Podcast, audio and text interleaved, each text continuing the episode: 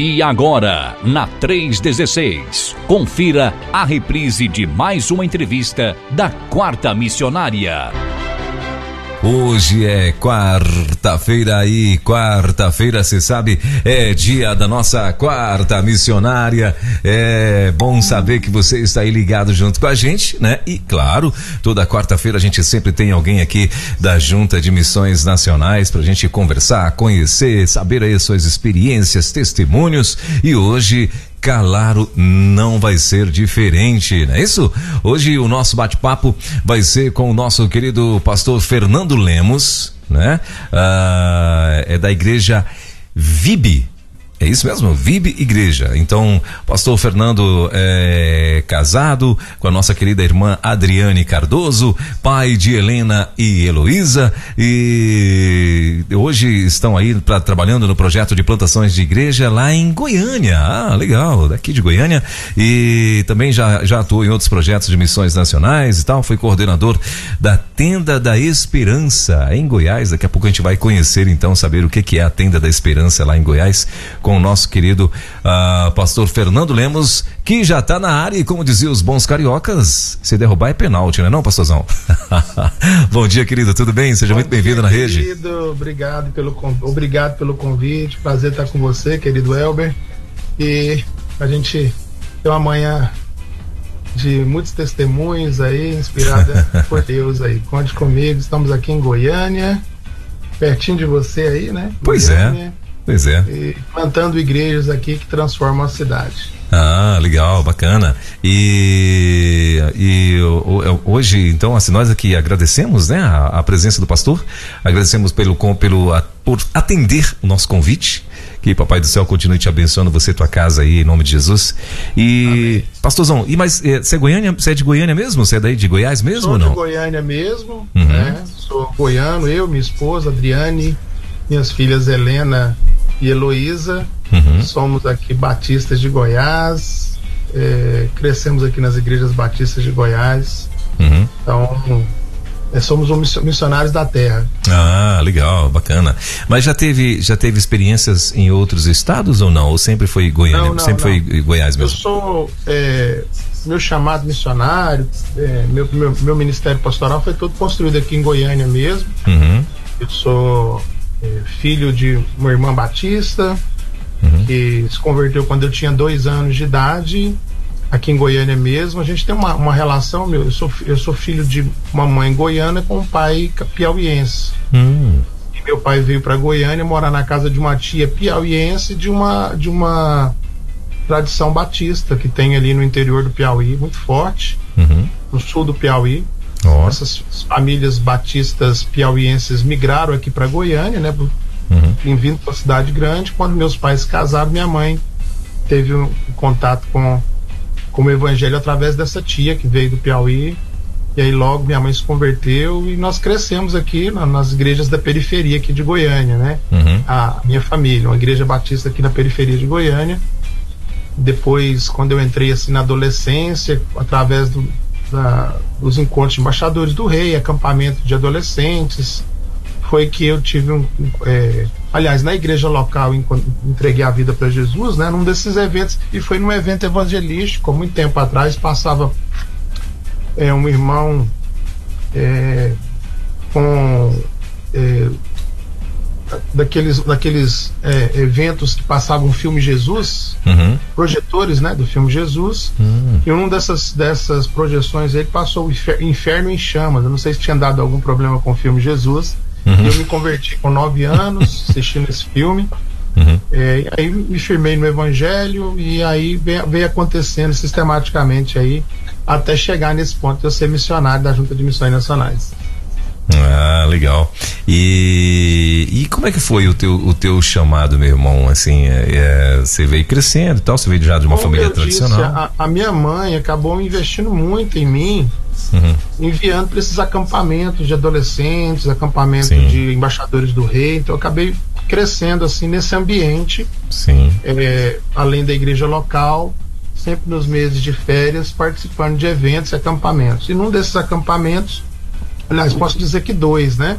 Uhum. Primeiro acampamento que eu, que eu fui da, da, dos adolescentes batistas do estado de Goiás, é, um, a mensagem do pastor naquele momento ali, uma das mensagens me tocou muito. A mensagem era um convite mesmo para vocação. Então eu creio que desde que me entendo, eu tenho, foi com 12 anos de idade, então desde que eu me entendo por gente, eu me sinto vocacionado para o ministério pastoral e mais tarde para o ministério, é, o ministério missionário. Quando eu fiz 14 anos, eu fui num outro acampamento, meu ministério pastoral foi confirmou novamente nesse nesse acampamento. E em mil, aí eu tenho mais datas mais específicas, em 1993 aconteceu no, na cidade de Brasília, uhum num, numa a conferência, uma conferência grande dos batistas brasileiros para os jovens, Despertar 93. Eram as conferências Despertar. Que acho que tem até hoje, né? A conferência, o, o, o evento dos jovens batistas brasileiros. E ali eu vi o, o, o testemunho do pastor Arlindo Barreto, que era o, o palhaço Bozo. Um uhum. testemunho muito impactante. Sim e, e foi montada ali dentro da, da área do, do Congresso a, a, Tenda da Esperança e em decorrência da, de, dessa divulgação da Tenda da Esperança, um circo, né? Uhum. Dentro da, do Multiplique em 1993, ouvindo o testemunho do pastor Arlindo Barreto, eu fui muito tocado para sobre a obra missionária. Mas o tempo passou, eu fui fazer faculdade, depois que eu fiz faculdade fui para o seminário terminei o seminário é, em 2004, fui ordenado é, em 2005, 12 de novembro de 2005. Eu uhum. assumi o ministério de jovens da igreja que eu que me mandou, me enviou para o seminário, uhum. Igreja Batista de Vila Nova. Inclusive eu estava agora lá, agora no início da manhã, coincidentemente eu estava lá na Igreja Batista de Vila Nova, foi a igreja que me enviou para um seminário, uhum. que pediu minha ordenação e que me deu o primeiro ministério foi na, no Ministério de Jovens. Uhum. E nesse ministério, assim, meio que né, eu fiquei meio afastado dessa ideia de ser missionário, eu estava no Ministério de Jovens da igreja local, ministério bem sucedido, com jovens ali. Nesse período conheci minha esposa, minha esposa, nós nos casamos e acabou que ela veio também para trabalhar comigo no Ministério de Jovens e Adolescentes da Igreja Batista de Vila Nova. E aí nós tivemos um contato com a Junta de Missões Nacionais porque estava vindo para Goiânia em 2008 a, a tenda da esperança que funcionava lá no Pará, coincidentemente, né? Hum. Foi nessa dinâmica da tenda da esperança que eu é, recebi um chamado, que assim, me senti chamado para trabalhar com missões. Uhum. E a tenda veio para Goiás, e como eu era também líder da Juventude Batista aqui do Estado, estava como líder da Juventude Batista do Estado, fazia muitas atividades, muitos programas aqui, que eu fui convidado para é, liderar seu organização, o coordenador local, junto com a irmã Fabiola Molula, a irmã Fabiola coordenadora nacional, uhum. e eu como coordenador local, nós coordenamos aqui em 2008 a, a Tenda da Esperança. Então, teve esse contato, essa imersão, conheci o pastor Fernando Brandão, uhum. e nesse, nesse encontro com o pastor Fernando Brandão, num desses das reuniões para organizar a Tenda da Esperança, nós estávamos com o, o, o gerente de missões estaduais, o executivo de missões estaduais aqui, pastor Samuel Martim, e ele apresentou um desafio de plantação de igrejas aqui na, na região que eu moro hoje, região oeste de Goiânia, extremo oeste, na região de bairros planejados, classe média, é uma, uhum. uma, uma, um desafio urbano de plantação de igrejas numa área muito crescente, com uma densidade demográfica muito alta. E aí, no final de 2009, se eu não me engano, agora eu vou me embaranar com as, com as datas, foi 2009, 2010. Nós somos, é, eu e minha esposa, né, a Adriane também tinha um chamado missionário na igreja local, cresceu na igreja batista aqui, na adolescência também, através de, uma, um trabalho da Junta de Missões Mundiais, ela também se sentiu vocacionada. Nós fomos comissionados missionários dos batistas brasileiros, primeiro como missionário de missões estaduais, depois como missionário de missões nacionais para a plantação de igrejas. Então, uhum. esse é um resuminho assim mais rápido do nosso chamado. Então, começa em acampamentos, do meu chamado, acampamentos da, da denominação, embaixadores do rei, adolescentes. Eu vejo como isso é muito importante, né? Esses eventos que nós é, produzimos aí, com enfoques missionários, uhum. passa pela, pela, pela minha ordenação passa minha, pela minha relação com missões e com eventos relacionados a missões, até chegar aqui na plantação de igreja de igrejas alguns anos atrás. Que bacana. E, e assim, é, é, traz pra gente também, pastor, eu queria que o senhor falasse um pouquinho o que que é, é essa é, essa tenda, né? A tenda você já, já deu aí mais ou menos o que que o que que o que que ela fazia, né? Mas eu queria que você trocasse em miúdos aí, né? Em detalhes, o que exatamente a tenda da Esperança fazia. Uma vez que a gente sabe que aqui na rede é, tem muitos batistas, claro, a grande maioria das pessoas são batistas que estão ouvindo, mas tem muita gente de outras denominações também no mundo inteiro ouvindo aqui a rede, né? Então eu queria que você trouxesse pra gente o que que é a tenda da Esperança, como que funcionava, o que que vocês faziam na tenda da Esperança. Fantástico. E outra coisa, o, ela, o ela, ela, ainda, ela ainda existe? Não, é justamente, né? Eu tenho quase certeza, talvez os nossos irmãos aí das missões nacionais vai nos corrigir, me corrigir, eu acho que não existe mais a, a tenda uhum. da esperança, mas foi um ministério muito importante para os batistas brasileiros, porque era uma estratégia para alcançar romeiros. Uhum. A tenda inicialmente ela, ela ficava fixa ali é, é, em Belém do Pará uhum. para atender ali aqueles o, o, Sírio de Nazaré, né, que é uma das maiores romarias do país. Ele acabou visitando outros lugares de romaria. Uhum. E um dos lugares fortes de romaria que tem aqui no Brasil é aqui em Goiás, aqui a 15, 15 quilômetros de Goiânia, tem a cidade de Trindade. Trindade. Que tem uma das maiores romarias também, a Romaria do Divino Pai Eterno.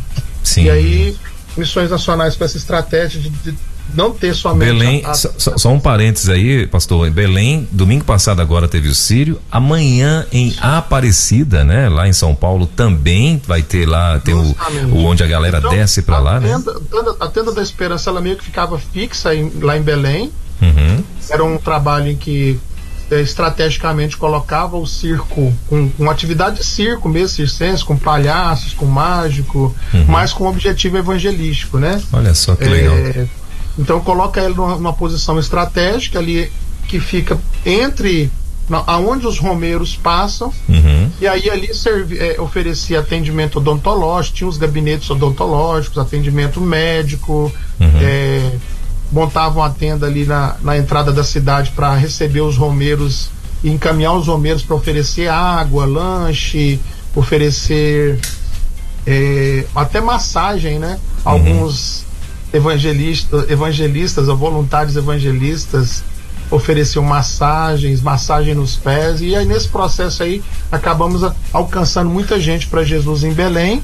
E aí tivemos a ideia, a Missões Nacionais teve a ideia de fazer esse circo ser itinerante, né? Dele andar pelas cidades uhum. de Romaria, e foi assim que, que ele veio parar aqui em Goiânia, aliás, aqui em Trindade, veio numa carreta, e aí acho que tem uma conexão aí com a carreta missionária, essa, essa essa é, é, vocação nossa missionária. Uhum. Esse circo saiu numa grande carreta lá de, de fechado de, de, Belém, veio para Goiânia e a gente montou aqui pertinho da Basílica, na época pertinho da Basílica, e realizamos essa atividade aí também. Então a tenda foi um, um marco na história dos batistas, né? Hoje ela não existe mais por questões logísticas, né?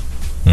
É, é, muito caro a manutenção, então por questões logísticas nós acabamos investindo em outras, nós, missões nacionais, em outras frentes, como por exemplo a Operação Jesus Transforma é muito forte uhum. né, no, no, no, país. Teremos agora, ou, vai, ou, ou, já teve, não, vai, teremos a Operação Jesus Transforma na Cracolândia, Operação Jesus Transforma Crianças, né, que eu estava ouvindo aí agora a propaganda, uhum. várias cidades do país é uma, uma, uma atividade muito forte entre a atividade evangelística muito forte. Então, a tenda da esperança não existe mais, mas com certeza ela deixou marcas aí, foi um momento importante na vida. Para mim foi importante, né, como coordenador, que foi a minha relação com comissões nacionais, mas muita gente, se eu não me engano, na época nós conseguimos evangelizar e passar para as igrejas de Trindade cerca de 800 fichas de evangelização quando uhum. a Tenda da Esperança passou aqui. Então foi um, uma, uma, mobilização muito grande de relação, é, muito parecida com o que acontece hoje com a carreta missionária, né, com gabinetes uhum. odontológicos, atendimento médico, é, psicológico, é, cabeleireiro. É, é, esse, esse era o resumo do que era a Tenda da Esperança, que acabou ficando como um marco, né, uma marca para os batistas durante um tempo. Muito bem. E você chegou a atuar lá em Belém também, não? Não, não, não. Fui uhum. coordenador só aqui, né? Uhum. Quem, quem era coordenadora geral aí era a irmã Fabiola, né? Que viajava aí para uhum. outros lugares. Acho que vale até a pena, né? Resgatar essa história aí, conversar com a irmã Fabiola. É, a Fabiola hoje. É... Fabiola tá na, na, na, tá na nossa. Na Cidade Minha Pátria, né? Acho que é isso, ela tá isso, coordenadora Cidade lá. Cidade Minha Pátria, recebe ali os refugiados. Uhum. Mas ah, ela é patrimônio nosso, a irmã Fabiola, ela tem muito, ela trabalhou em todas as frentes, operações. Inclusive aqui na rádio, já passou aqui na rádio também. Esperança, rádio, tudo, tudo que, que missões nacionais aí é, realizou de atividade missionária, a irmã Fabiola estava envolvida, e estava envolvida, né? É. Agora minha pátria, foi coordenadora de Cristolândia, né? Sim. Que é, uma, é, uma, é um patrimônio nosso aí, com uma história muito bonita. Legal. E... Eu sou uma polguinha perto aí da irmã Fabiola. É, é a irmã Fabiola é, é, é, é benção, inclusive já passou aqui pela rádio também, desde o início da rádio, ela, ela esteve com a gente aqui no Manhã com Deus, né? Enquanto ela estava coordenando a Cristolândia lá em Vitória. E, quer dizer, não em Vitória, acho que a Cristolândia é, é no Espírito, Espírito Santo. Santo. É no Espírito, Espírito Santo, Santo, mas eu não lembro se era Vitória, tem uma, acho que não sei se era Cariacica, o nome da cidade, não sei onde que ela estava. Mas enfim, uh, e hoje ela está em São Paulo, né? Ah, ah, e, e, pastor, e assim, e dentro da, da, da ainda falando da, da, tenda da esperança, é, o que que te marcou assim, né, como como testemunho, né? Você lembra de alguém que você que vocês, né, de alguma forma evangelizaram e tal, e de repente, para surpresa de vocês, essa pessoa se decidiu para Jesus e se você tem contato ainda? Olha, eu fiquei muito na, na parte mais da, da, gestão técnica na época, né, de uhum. conseguir de, de, de, preparar a logística, receber missionários, receber é, voluntários que veio do Brasil inteiro, né? Uhum. Então eu estava muito envolvido em é, manter a, a, a, o circo acontecendo. A gente alugou Sim. um acampamento, o Elber na cidade, e aí eu ficava é, é, trans, transportando ah, voluntários do acampamento, que não era pertinho ali do de onde estava montado o circo, né? Uhum. Mas e, levando e trazendo, levando e trazendo é, a, parte logística de conseguir almoço, jantar e, e manter isso, isso tudo funcionando, né? Então, meu papel foi mais de, gerenciar, de gerenciamento nesse momento. Mas passar, como eu disse, né? Foram mais de 800 pessoas. Nós temos um caso, eu não vou me lembrar agora mais, mais é, acertado, de uma pessoa que entrega a vida para Jesus. Não vou lembrar o nome da pessoa dessas 800, mas de uma pessoa que entrega a sua vida para Jesus e ela nem chega a voltar para. para ela nem chega a entrar na basílica, né? Para entregar lá a sua sua promessa, né? Por causa do contato que ela teve com o evangelho, ela volta para casa, impactada pelo evangelho, e era na cidade interior. A gente entrou em contato com, com o pastor da cidade, eu não vou lembrar se era Iporá, Itaberaí, eu não vou lembrar a cidade aqui agora. Uhum. E nessa, nesse retorno dela, ela vai ser evangelizada, porque ao encontrar o circo, a tenda da esperança no caminho. E nós estamos, eu estou falando de 2008, né? Então uhum. Então já tem muitos anos essa história, eu consegui lembrar dessa história aí. e ela por, por causa do circo, por causa da tenda da esperança, ela foi impactada e são centenas de, de testemunhos de pessoas que por causa da, do atendimento, do acolhimento que tinha na tenda da esperança, ela foi abençoada. Ah, que legal, muito bom. E hoje vocês, é, como você falou, você falou que um desafio, vocês estão hoje num bairro é, é, classe média em Goiânia, né? A gente sabe que Goiânia é uma capital belíssima, onde muita gente, inclusive, está tá indo para Goiânia, está morando, tá indo morar em Goiânia, principalmente ao meio artístico, né? E, consequentemente, acho que com isso atrai também mais pessoas para virem para Goiânia e tal, né? Porque ela fica em evidência no, no, no, no, no Brasil e tal. E você, você falou que você está num desafio aí na, na no, no, nessa, nesse bairro de, de classe média. E a gente sabe também que é, que devido a isso, né? Devido a, a, a, eu acredito até que quanto maior a renda per capita ou maior a, a ou melhor a, a, a, pessoa ela tá meio de vida e tal, é mais difícil de você pregar o evangelho, não é verdade? E por quê? Porque normalmente as pessoas, ou a grande maioria das pessoas, ou ela vem de berço evangélico, ou então ela passou por alguma dificuldade, não só financeira, sabe? A gente, a gente sabe disso, mas alguma dificuldade e tal, e aí é quando elas vão procurar a Deus Deus, Jesus e tal. E num bairro onde você chega, e tá todo mundo ali, né? Onde tá todo mundo muito bem, obrigado. Às vezes o cara não quer nem conversar, né? Ele não quer nem papo com ninguém, com, com evangelista, com missionário e tal. Qual é a tua dificuldade? O que, que vocês encontraram como desafio, assim, como maior desafio dentro desse, da, é, dessa nova etapa aí da vida de vocês? Pois é, logo depois dessa experiência de com a Tenda da Esperança em 2008, a gente tem um contato com missões nacionais e missões estaduais, vem um convite para uhum. plantar igreja, plantar igrejas. É, em menos de oito meses entre tomar decisão, ser comissionado pela igreja local e enviado, dá em torno de seis a oito meses. Nós já estamos aqui morando nessa casa que eu moro agora, um apartamento que eu moro dentro do bairro Eldorado, com uhum. esse desafio de da plantação de igreja.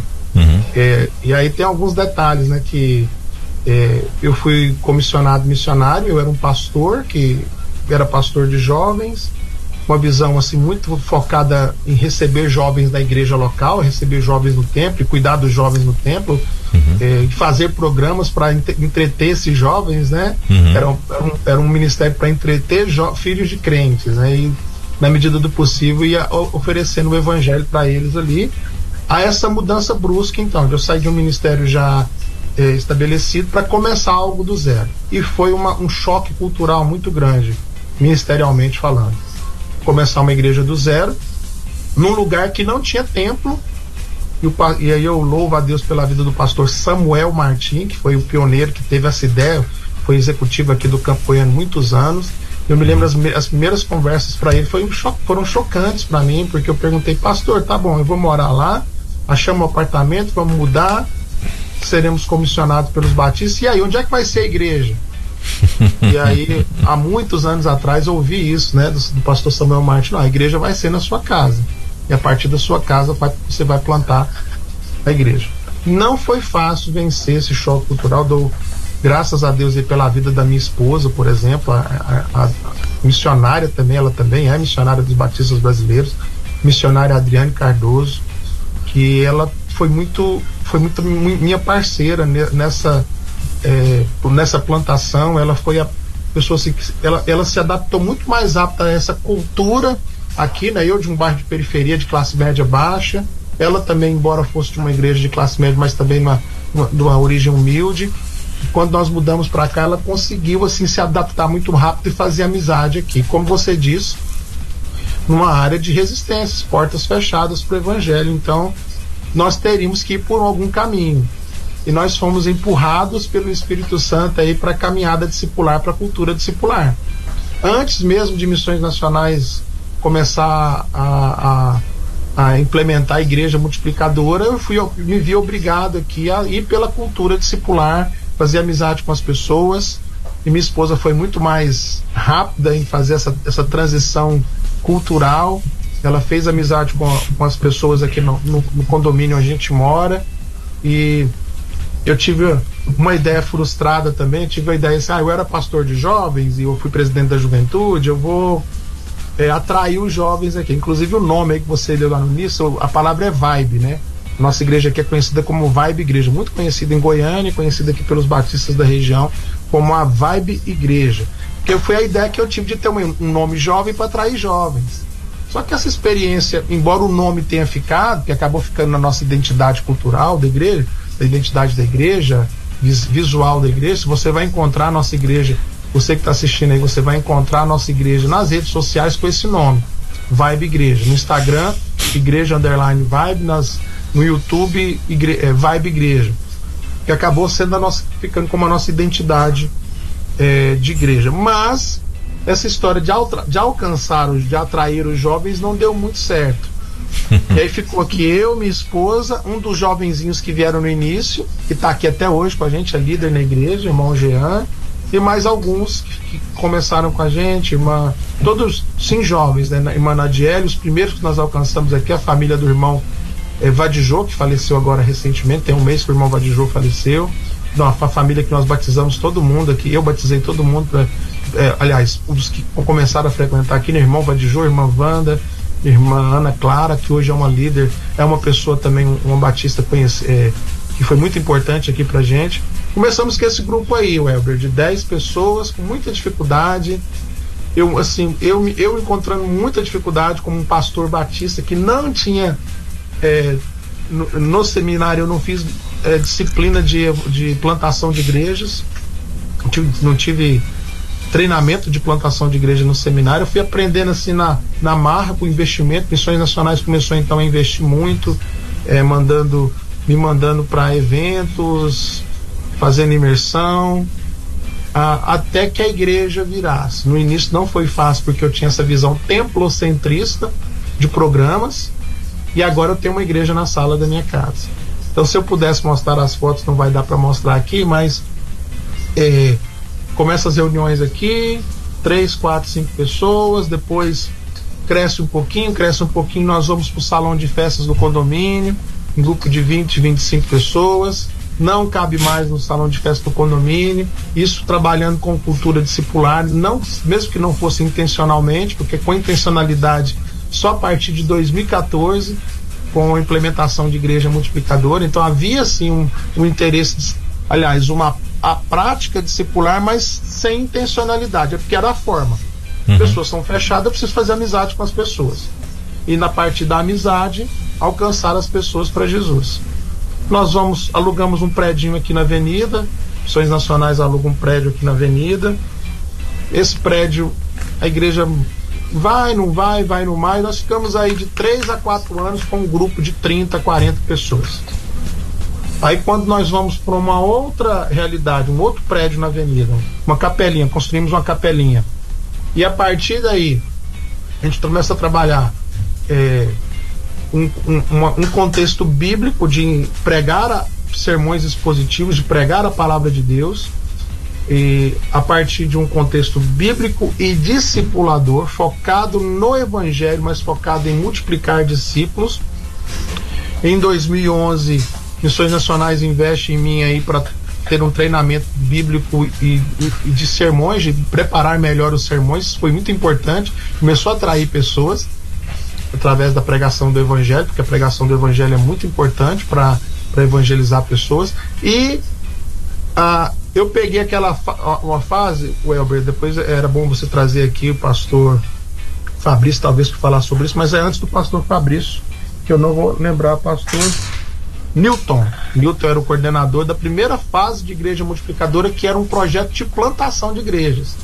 Não era um projeto de cultura discipular era uma plantação de uma igreja que plantaria outras igrejas, aí teria assim sua volta outras plantações de igreja, outros projetos de plantação. Desse movimento aí surge o movimento de igreja multiplicadora, que foi muito importante para mim a partir de 2014. Ler os livros da, da visão de igreja multiplicadora e implementar a partir de 2015, transformar a realidade que eu já tinha discipular, que não tinha intenção, numa realidade de intencionalidade de, de fazer discípulos. Aí começa a uma, uma, uma, uma intencionalidade maior na, na visão de igreja multiplicadora. Pequenos grupos, três, quatro, cinco, seis pequenos grupos multiplicadores, mais a pregação. Aí nós, eu estabeleci aqui um trilho para a igreja. Qual era o trilho da vibe igreja? Aliás, qual era não? É até hoje o trilho o relacionamento discipulador, o pequeno grupo multiplicador, os cursos de formação discipular e as, as celebrações dominicais focadas na pregação expositiva, de exposição dos livros da Bíblia em sequência. Aí a igreja começou a ter. A, a, a, o ministério começou a ter uma cara de igreja. A igreja começou a crescer. Nessa. Nesse, em, em, ao mesmo tempo em que é, nós estamos implementando essa realidade, essa rede bíblica e discipuladora. A minha esposa começa a investir muito no Ministério Infantil, treinamento e, e, e, e é, evangelização de crianças e de mulheres, que vai dar um corpo maior ainda para o ministério e vai começar a atrair as, as, as famílias da região para a evangel, através da evangelização de crianças. Hoje nós temos até chegar nisso, né, hoje nós temos um Ministério Infantil muito forte, uma rede de mulheres muito forte, uma rede de homens, mas essa construção não foi fácil. Só foram anos para eu virar a chave, como eu disse. A minha esposa foi muito importante, parceira nisso, porque ela virou a chave mais rápido da cultura discipular. e a medida da cultura de, da amizade discipuladora, de chegar nas pessoas através da amizade, e a chave foi virando para mim aí. Tem alguns, tem alguns testemunhos fortes do que Deus fez na minha vida para que eu mudasse a minha perspectiva de uma perspectiva templo-centrista, daquela cultura batista tradicional que é uma bênção para nós, mas para a minha realidade aqui, a gente não tinha tempo, né? Como é que a gente vai alcançar pessoas através do templo? Foi muito importante, então, tanto é, ter uma veia da pregação, desenvolver uma veia da pregação focada nos, nos livros bíblicos, foi a primeira virada de chave, que aí aquele grupo que já tinha de 20, 25, 30 pessoas se fortaleceram na teologia, no, na teologia bíblica e também a, a implementação de igreja multiplicadora, da cultura da, da, começando pelos pequenos grupos multiplicadores e desenvolvendo a cultura discipular. Esse, essa foi a, a nossa jornada até chegar aqui. Muito bem. Uh, e aí, o, o, que que vocês, além né, de, claro, aquilo que, você, aquilo que você falou, que foi mudar a tua realidade daquilo que você sempre viveu a vida toda, né, para de repente mudar agora para uma igreja é, onde seria plantada do zero, vamos dizer assim, né? E de repente você está no meio disso daí e tal, mas o que que, além da, da, da, da dificuldade de você estar agora se relacionando com pessoas e tal.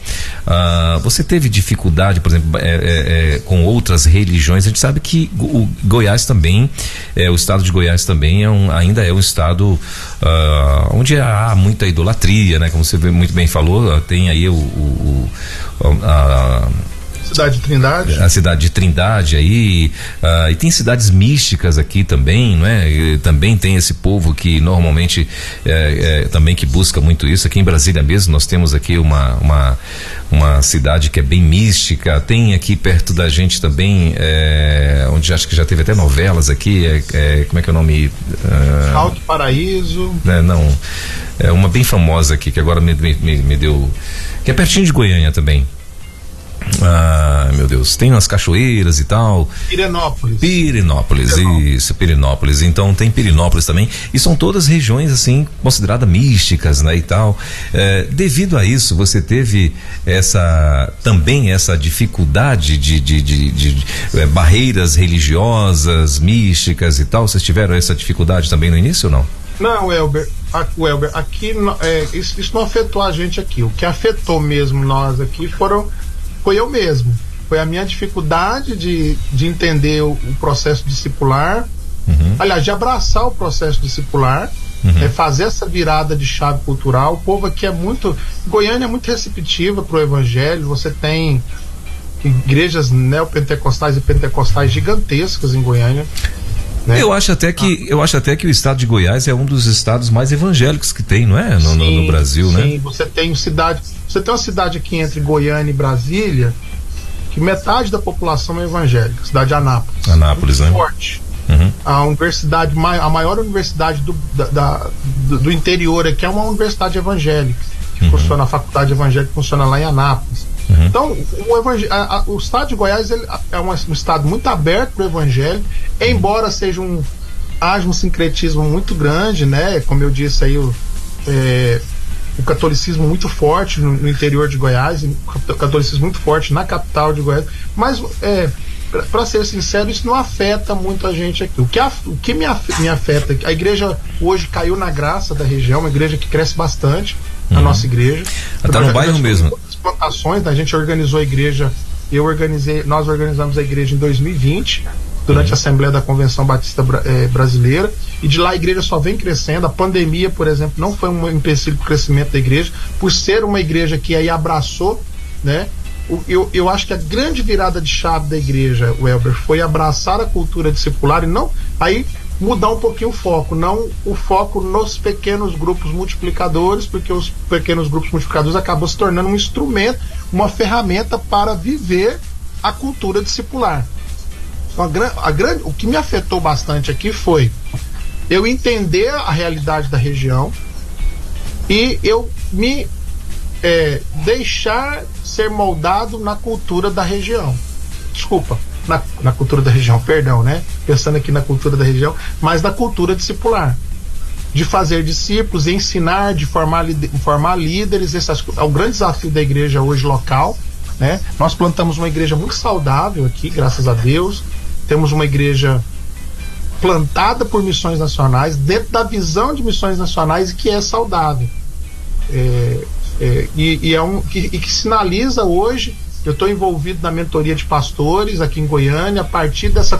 tentar é, é é, implementar essa cultura discipular na, na, no coração de outros pastores, que também não é fácil, que eles vêm, como eu, de outra cultura, e eles entenderem, né? Uhum. Que a cultura discipular foi a forma como Jesus usou, foi o que, que Jesus usou para começar o colégio apostólico, para começar a sua rede de discípulos, é, através do relacionamento próximo, relacionamento discipulador, dos pequenos grupos. Não foi fácil para mim. Pra você ter uma ideia, Welber, eu já tinha dois anos aqui, eu não tinha batizado ninguém. Uma frustração muito grande. Eu tinha uma frustração muito grande, pessoal. E estava me afetando muito. Posso dizer que eu estava no início ali de depressão. Eu me lembro, quase dois anos depois. Ah, não, isso é um pouquinho antes. É, já, quase um ano depois. Uma frustração muito grande.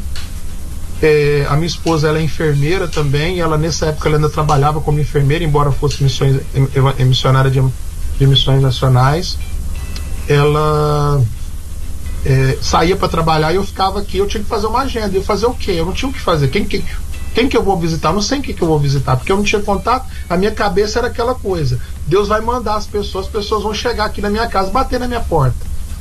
E isso não ia acontecer. Eu estava num processo assim muito deprimido. Aí recebi uma ligação de um pastor falando que tinha mudado uma família batista aqui pro bairro e pedindo para eu visitar essa família.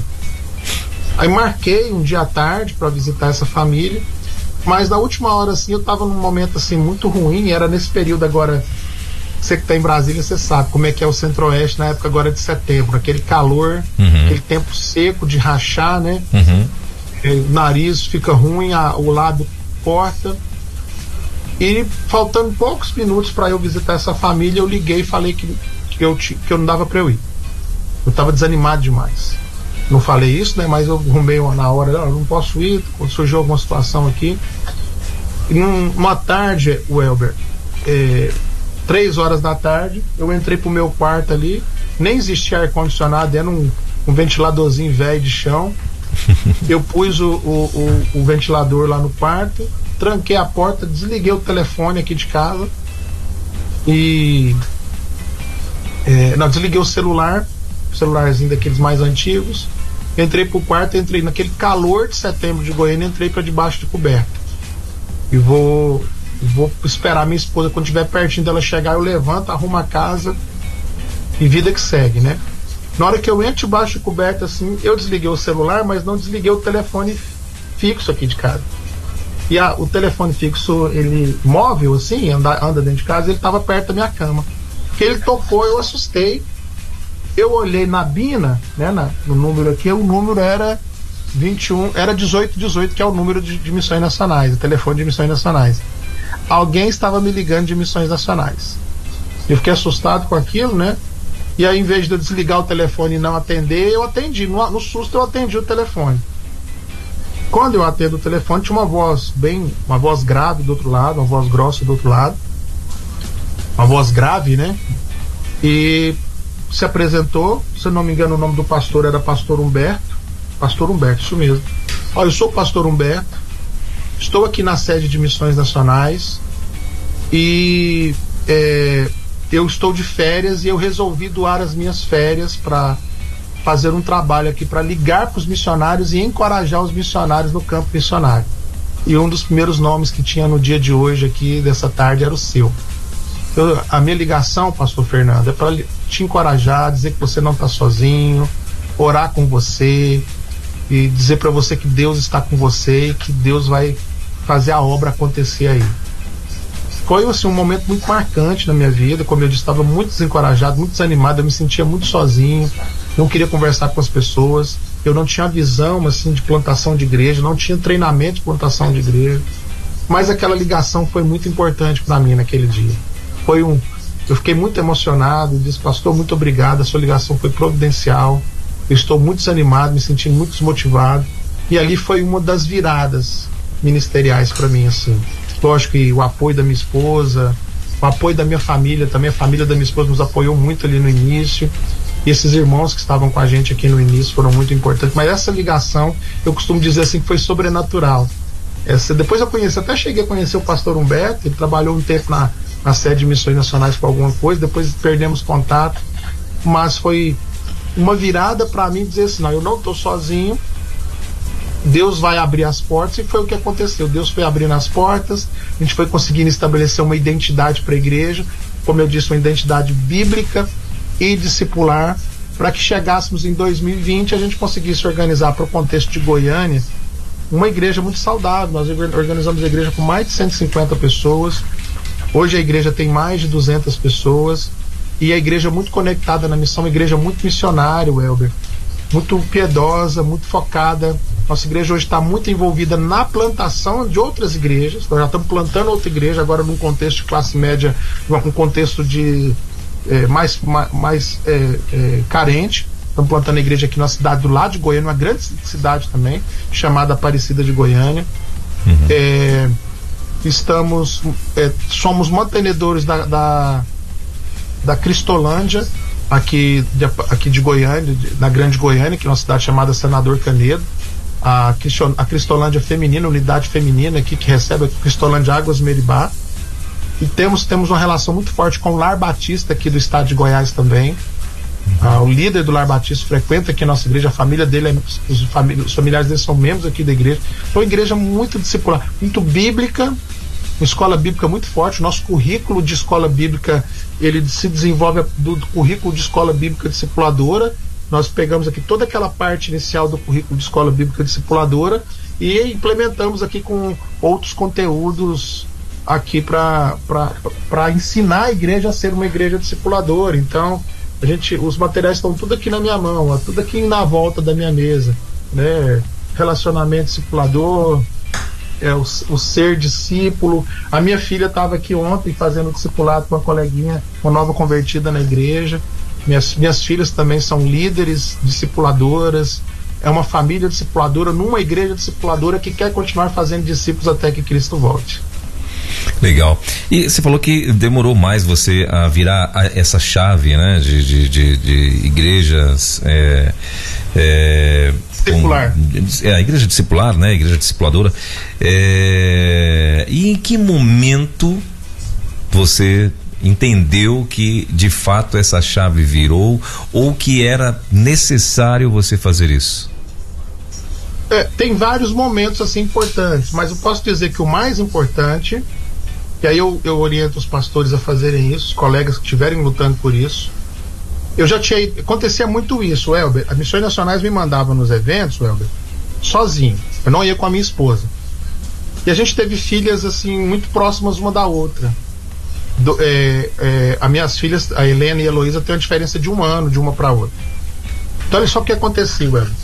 Eu ia para um evento, voltava todo feliz, nossa, aconteceu isso, isso, isso, foi muito legal, o evento foi uma benção. Contava para minha esposa, minha esposa virava para mim e falava assim: É, mas a Heloísa teve cólica, esse período que você viajou, a minha filha, a, a, eu, eu não dormi, porque a Heloísa teve cólica quatro, cinco dias. Então ela não conseguia, eu não conseguia empolgar a, a minha esposa nem a igreja local, que a igreja era pequena, 20, 20, 20 e poucas pessoas uma das viradas de chave foi eu corajosamente e também, lógico, mais uma vez, né, irmão, e, e pastor, ou Elber, nem sei, você é pastor, Welber? Eu tô falando, eu tô segurando aqui. Sim, sim. então eu vou chamar de pastor Welber. Pastor Welber. É, Missões Nacionais investiu, eu, eu sou muito grato à Missões Nacionais, investiu muito na minha formação. A forma, aquilo que eu não tive no seminário de plantador de igreja missões e de missionário, eu tive missões nacionais durante toda a minha trajetória aí um investimento muito grande na formação. Missões Nacionais investe mesmo na formação dos missionários, um investimento alto de missões nacionais. Irmão, você que está assistindo aí, tá? nós estamos na campanha Solução Jesus Cristo, além da plantação de igreja, além de Cristolândia, além de carreta missionária, Ribeirinhos. Missões Nacionais investe muito na formação dos missionários. E não foi diferente comigo. Mas chegou um momento que eu vi assim, eu tava. Isso já estava investindo em mim e minha esposa estava ficando para trás e não tinha visão. É, a mesma visão que Deus estava me dando. Então o ponto de virada foi lá em 2014. Colocar minha esposa, minhas duas bebezinhas, bebês pequenas no carro e rodar 1.500 quilômetros para o Multiplique na, na, na cidade de, de Curitiba. O Multiplique no Paraná, em Curitiba, ter levado a família, feito a imersão, ficado ali uma semana estudando, aprendendo sobre igreja multiplicadora e voltar para Goiânia, aí sim, pegar aquele grupo que a gente tinha aqui de 30, 35 pessoas em 2014, treinar essas pessoas e começar a mudar a agenda da igreja. A igreja não está mais focada em programas, mas focada em princípios e na, em pessoas. Começamos então aí um grande treinamento de pessoas e aí, 2015, começamos a ter uma intencionalidade na cultura discipular. Aí eu tô falando, aí eu não estou falando de pequeno grupo, que é muito importante. Não estou falando de uma metodologia que é muito importante. Estou falando de viver o um, um, um discipulado, começar a treinar pessoas e ter redes discipulares. E aí, para o irmão ter ideia, chega um vice-presidente da igreja, assume que um vice-presidente da igreja que ele multiplicou muitos discípulos. Líder de pequeno grupo, mas multiplicando muitos discípulos. Batizei várias pessoas que foram trazidas pela rede discipular do vice-presidente da igreja. E tem um líder de jovens, que também batizei várias pessoas a partir dessa rede discipular. Então, Deus foi construindo aqui na nossa igreja uma rede discipular. No último batismo que a gente teve agora, no mês de julho, 12 ou 11 pessoas foram batizadas, praticamente todas elas falaram do discipulado, da importância do discipulado, da rede discipular e do pequeno grupo. Ou seja, a igreja vive essa cultura hoje.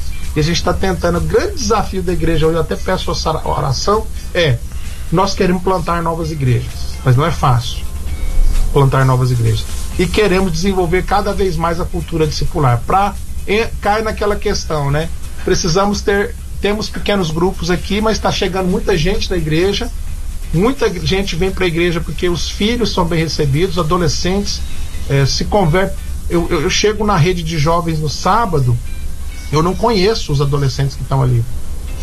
Porque são os, os, os nossos adolescentes convidam bastantes adolescentes. Aí chega no domingo, estão todos ali aquela rede grande de jovens, de adolescentes, ou então de famílias que vêm por causa foram convidados no pequeno grupo por outra família e por causa dos filhos, porque a, o grupo de jovens aqui é muito forte, adolescentes, o, a, o trabalho com crianças é muito forte.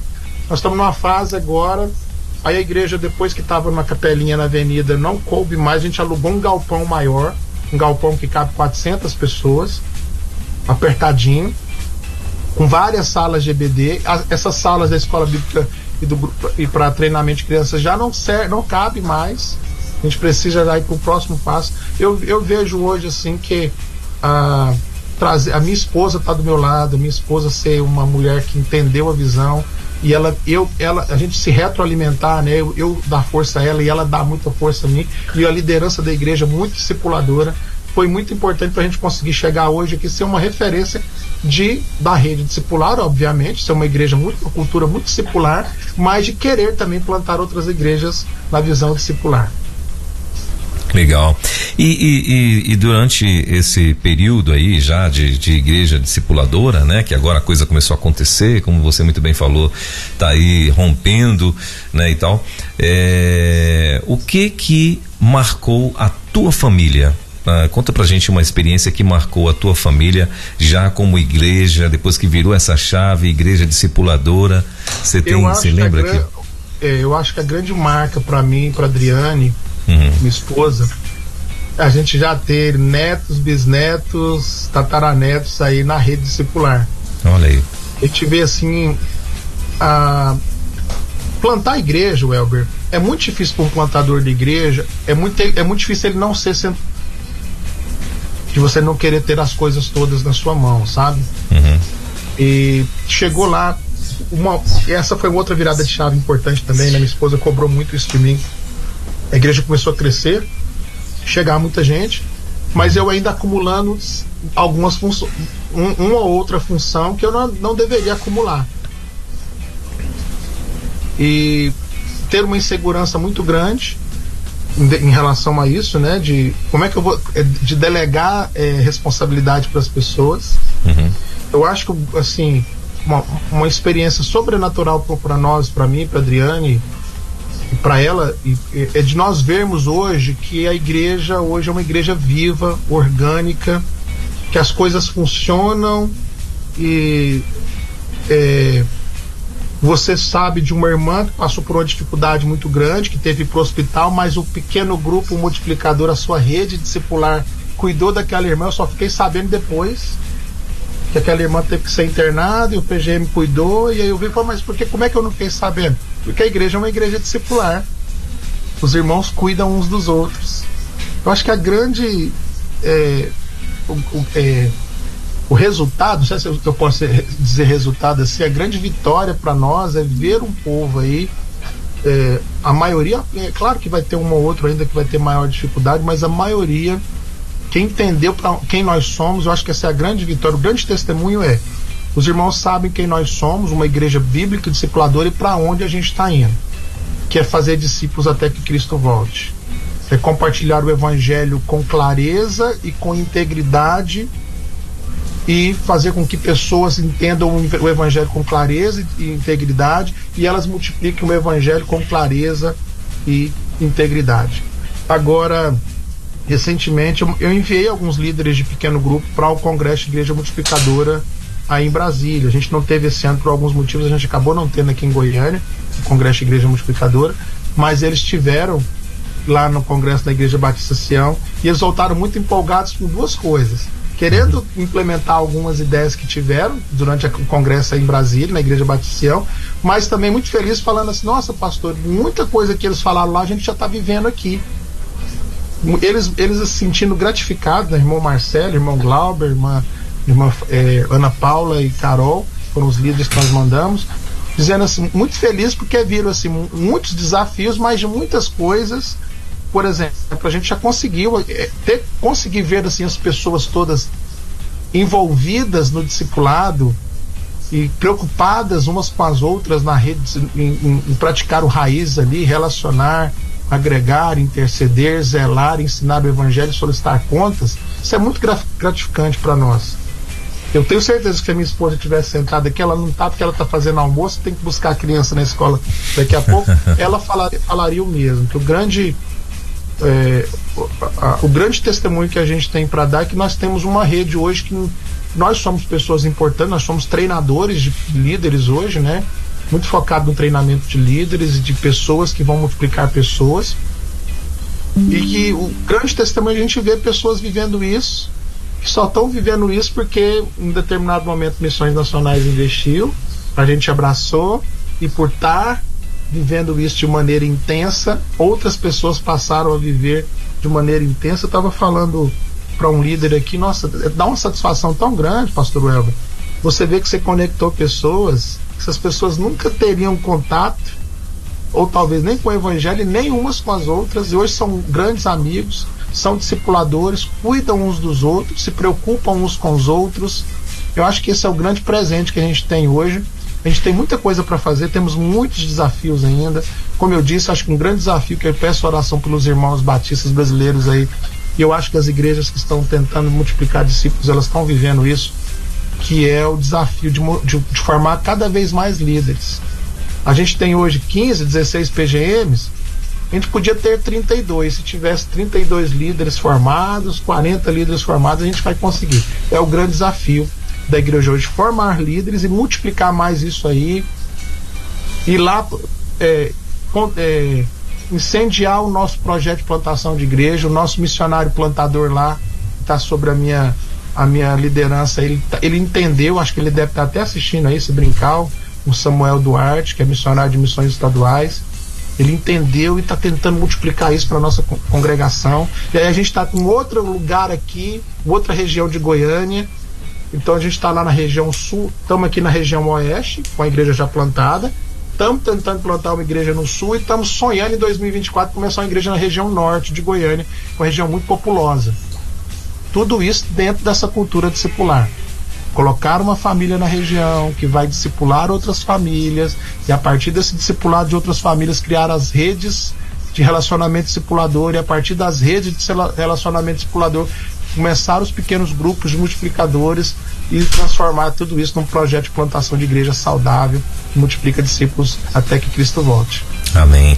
E, e, pastor, só mais uma, uma pergunta, já são 11 horas e 3 minutinhos, o tempo voou Nossa, aqui, né? Que é isso, rapaz, meu Deus.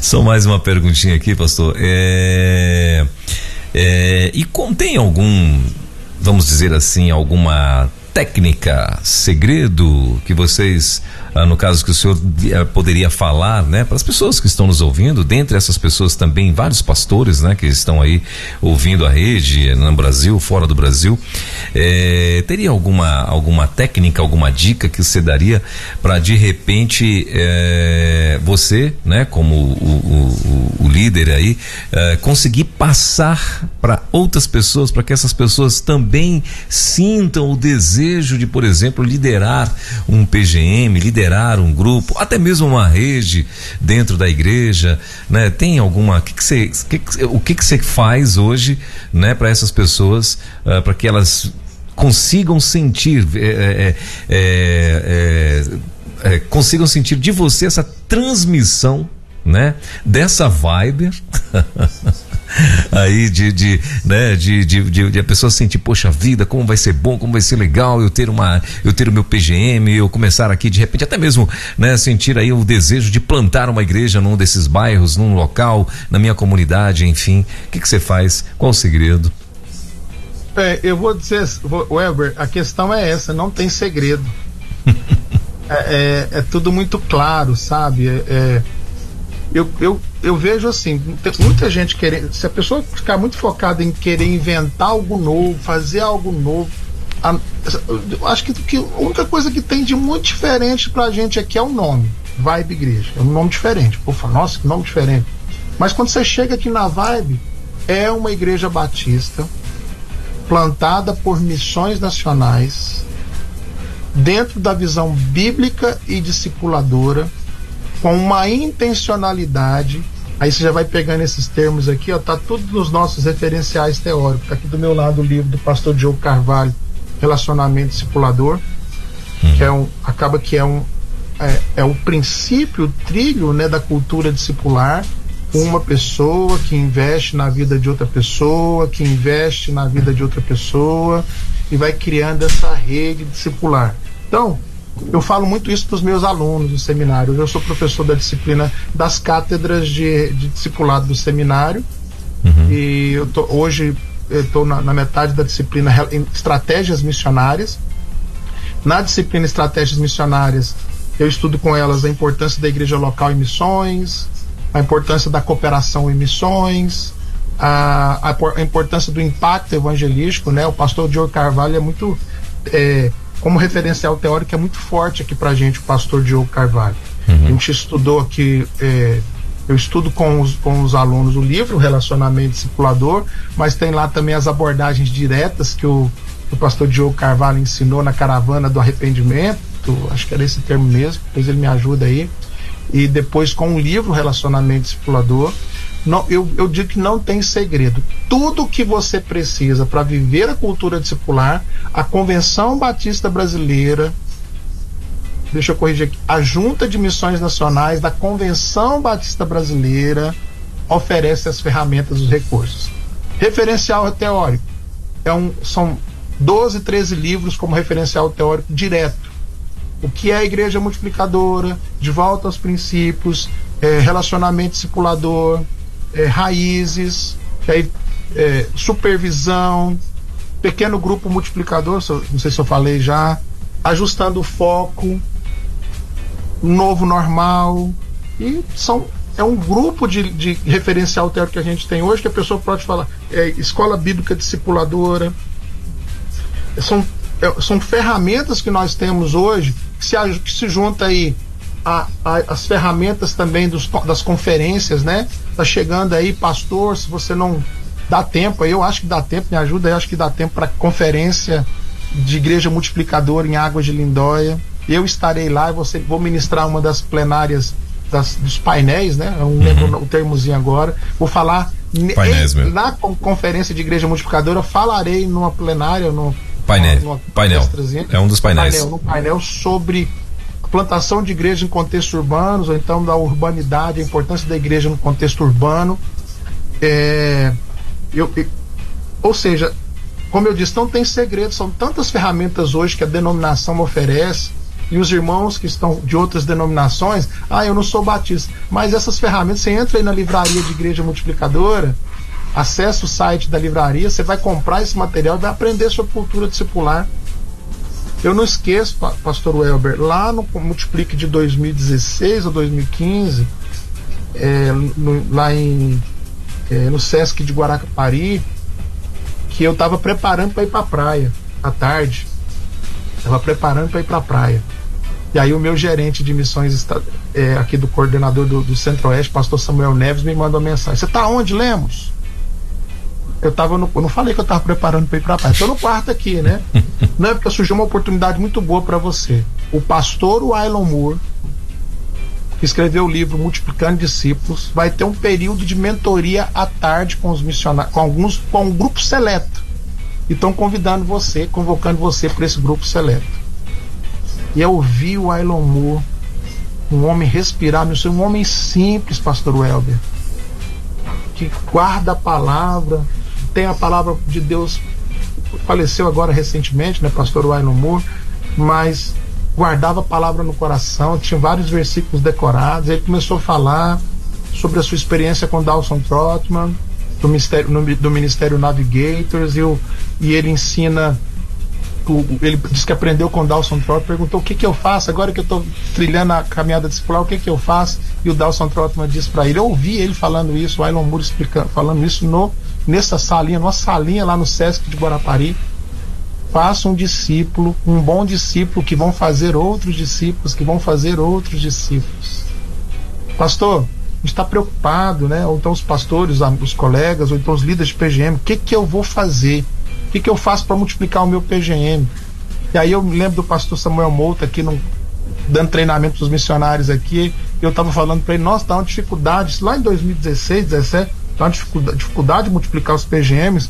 O pastor Mouta falou assim, marca, marca a data da multiplicação, faz o povo sonhar com multiplicação. Entendeu? Então, tudo coisas muito simples. Não tem que ter, ter, doutorado, mestrado em discipulado, embora a gente tenha bons doutores e mestres aí em discipulado, glória a Deus pela vida deles. Mas qualquer pastor, qualquer membro de igreja, de onde eles estiverem, basta ele abraçar a cultura discipular, investir vida na vida, colocar sua vida na vida de outra pessoa, começar a comunicar o evangelho com autoridade, com força, com, com, com segurança a, a, partir da caminhada discipular. Eu ensino muito, eu falo muito sobre caminhada de, discipular aqui. É, com, desenvolva uma amizade discipuladora, ore, comece um, um relacionamento discipulador estudando a Bíblia, leve essa pessoa a frequentar a igreja, a frequentar o pequeno grupo multiplicador. É muito simples. Isso, essa seria a, a, o, a, o grande. Se você me pedisse assim, não, me ensina alguma coisa aí. E tem uma outra coisa também. Se eu fosse escrever um livro, eu já falei demais, upa. Eu ia falar do meu livro, que eu, se eu fosse escrever, se eu fosse escrever um livro, não dá tempo, né? Já são 11 Não, pode, pode ficar à vontade, dá, dá sim. Eu falo o seguinte, sempre falo aqui para os meus alunos daqui na igreja, para meus liderados, se eu fosse escrever um livro, o livro seria Aprenda a fazer com quem errou bastante, ou então o que não fazer na plantação de igrejas, ou o que não fazer, porque a gente erra demais. Eu errei demais. E a gente acaba aprendendo com os erros, né? Eu aprendi, eu errei muito é, esperando que as pessoas chegassem até a mim. Foram quase dois anos esperando que as pessoas viessem. As pessoas não iam vir. Eu teria que desenvolver caminhar, é, amizades discipuladoras para conseguir. Eu errei muito não envolvendo a minha esposa e incendiando o coração dela na visão discipular. Eu errei muito centralizando o processo, colocando tudo em mim, batendo escanteio, cabeceando. Quando eu descansei no Senhor e comecei a treinar, treinar a liderança, que aí o negócio começou a virar. E a gente vai continuar errando, né? Errando, errando, errando, e a gente vai aprendendo com os erros. A gente agora que está começando a acertar mais do que errar, mas errei muito mais do que acertei. e, como eu disse, daria um livro. Maravilha. Pastor, e para encerrar, é, o que, que, você diria aos pastores que de repente podem estar naquele estado, né? Como você muito bem falou aí, esteve há um tempo atrás, né? No início de tudo, né? Quem sabe nesse momento tem pessoas que estão aí, né? Também de repente desanimados, não conseguem ver um, um, um resultado, já está aí trabalhando há um ano, dois anos e não tem ainda um resultado, né? Você falou alguma coisa que é bem interessante, você falou que uh, já com mais de ano você não tinha batizado ninguém e com isso vai, vai batendo a, né? O desânimo, a, a poxa, será que é isso mesmo? Será que eu tenho esse chamado mesmo, né, e tal. E de repente a pessoa começa a mudar o foco, começa a mudar o foco no, só no, no, no, no problema e tal, né, e não mais na solução. O que, que você diria a esses pastores ou a esses líderes, né, que, que te ouvem nesse momento e sabendo que você tem essa experiência tão boa aí? É, uma, uma outra coisa que me marcou, pastor, é que nesse, nessa de missões nacionais investir muito em mim, me mandar para eventos, eu aqui com uma igreja que o, o louvor era um irmão cantando meio que desafinado, a minha esposa no teclado, assim, sem caixa de som, e alguém bater, batucando assim no. no, no carrom, né? Que ele uhum. chama carrom. Eu ia nas igrejas grandes, me mandava, missões nacionais me mandava para Cibapa, para, no, no, no, no, Tocantins, aí me mandava para Bacaxeri, Rapaz, aquele culto maravilhoso, com aquele equipamento de última geração, com uma equipe de louvor de última geração. Nos primeiras vezes eu voltava desmotivado, sabe? Uhum. Quando é que eu vou ter isso aqui na minha igreja? Só que aí eu, uma dessas idas para que Missões Nacionais me mandou crescer missionário, um evento lá de, de da própria igreja do Bacaxiri, não foi o Multiplique, foi um outro evento um pouco antes, em 2011 Uhum. Eu fiquei hospedado na casa do pastor da igreja, pastor Silvado. Eu tava com uma bebezinha, alguém ia me, me, receber e essa pessoa que me recebeu, quando descobriu que tava com a bebezinha, disse que não dava conta de receber. Então, Silvado e a irmã Eide foram bênção na nossa vida. Acho que eles nem, assim, a irmã Eide sabe disso, não sei nem se o pastor Silvado sabe. Foram muito bênção na minha vida de ter recebido a gente na casa deles.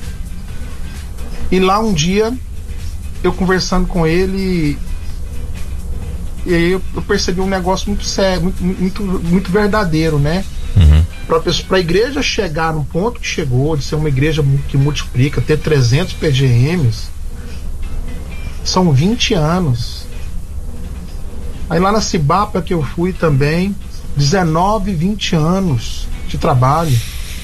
E a gente está aqui, né, lutando, a gente vai no igreja, nossa, mas que coisa maravilhosa, quando é que eu vou chegar nisso aí?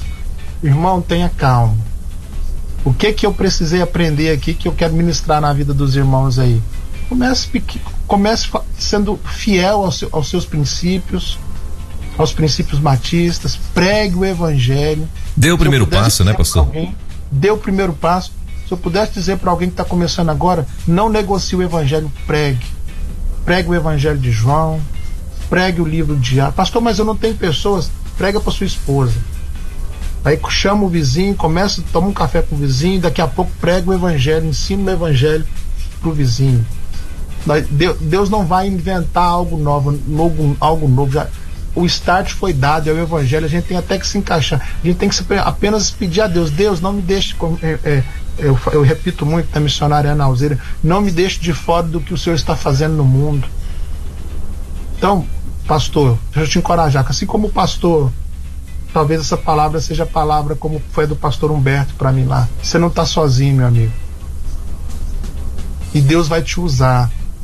De onde você está, pequeno como está, 10, 20 pessoas.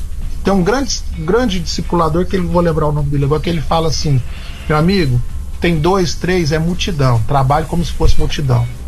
Seja zeloso como se fosse multidão faça o trabalho com vontade, com alegria, mesmo que você esteja aí sozinho. Você não está sozinho. Na rede discipular, eu prometo que é a última palavra. A rede discipular que eu estou ligado hoje, da mentoria de pastores, são centenas de pastores pelo Brasil. É, nós lemos um livro chamado Mentores Segundo o Coração de Deus. E, um coração, e esse livro vai, pastor Wayne Cordeiro, ele vai ensinar o seguinte pra gente: um coração disponível um coração aberto, ele encontrará mentores. Mesmo que ele esteja sozinho, ele encontrará mentores na palavra de Deus, ele será mentoreado por Elias, por Moisés, por Davi, por Paulo, por Tiago. E humildemente ele vai encontrar, devagarzinho ele vai encontrando pessoas, um colega, ele vai se conectar com aquele colega, um amigo. Você não está sozinho, querido. Você tem a palavra de Deus, tem o Espírito Santo. Assim como me falaram lá atrás que eu não estava sozinho, você não está sozinho. Deus vai te ajudar a avançar, multiplicando discípulos e, como eu disse aí, vivendo, se Deus quiser, para muitos é a cultura discipular. Muito obrigado. Legal, bacana. É isso, gente. A gente conversou então com o nosso querido pastor Fernando Lemos, da Vibe Igreja, lá em Goiânia. Os meninos colocaram aqui em caixa alta, eu achei que era uma sigla, né? Que normalmente costuma usar muito sigla, né? É, por isso que eu falei no início aqui, VIB, mas na verdade é a Vibe Igreja, né? Lá em Goiânia. O nosso querido pastor Fernando Lemos, esposo da nossa querida irmã missionária Adriane Cardoso, pai de Helena e Heloísa. Helena e Heloísa tem quantos anos, pastor? On, é, 11, misericórdia. 12, 13 anos, já são adolescentes. Já e 12, Deus livre, você não pode falar que, que tem 11 não, que tem 10, senão é problema. Ore por essas missionárias, fazedoras de discípulos. Olha aí, ó, que legal, bacana.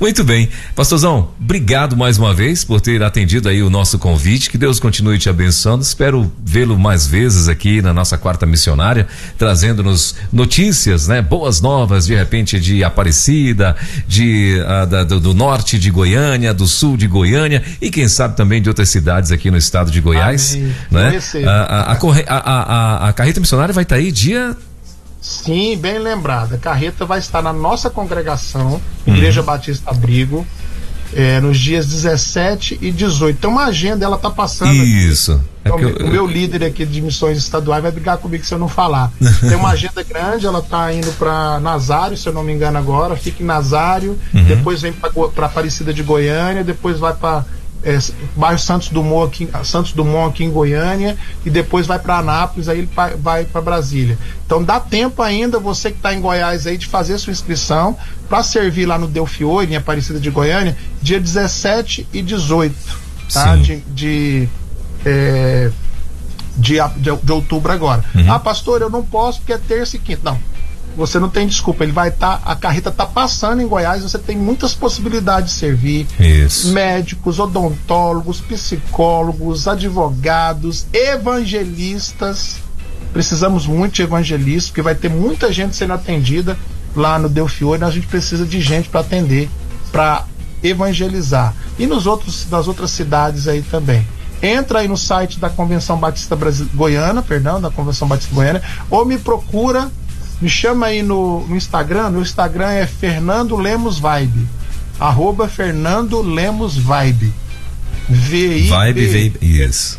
Isso, Vibe, né? Uhum. Fernando Lemos Vibe. Me chama no Instagram que eu vou é, passar para você a agenda completa para você participar do que Deus está fazendo através da carreta missionária em Goiás. Maravilha. Pastorzão, obrigado, querido. Deus te abençoe. Até a próxima. Amém. Forte abraço aí em toda a família. E, como eu falei, espero vê-lo mais vezes aqui com muitas novidades aí para a glória de Deus. E Amém. até a próxima, Conte então. comigo. Um abraço. Deus abençoe, pastorzão. Valeu, um abração. Você acabou de ouvir mais uma sensacional reprise da Quarta Missionária aqui na Rede 316.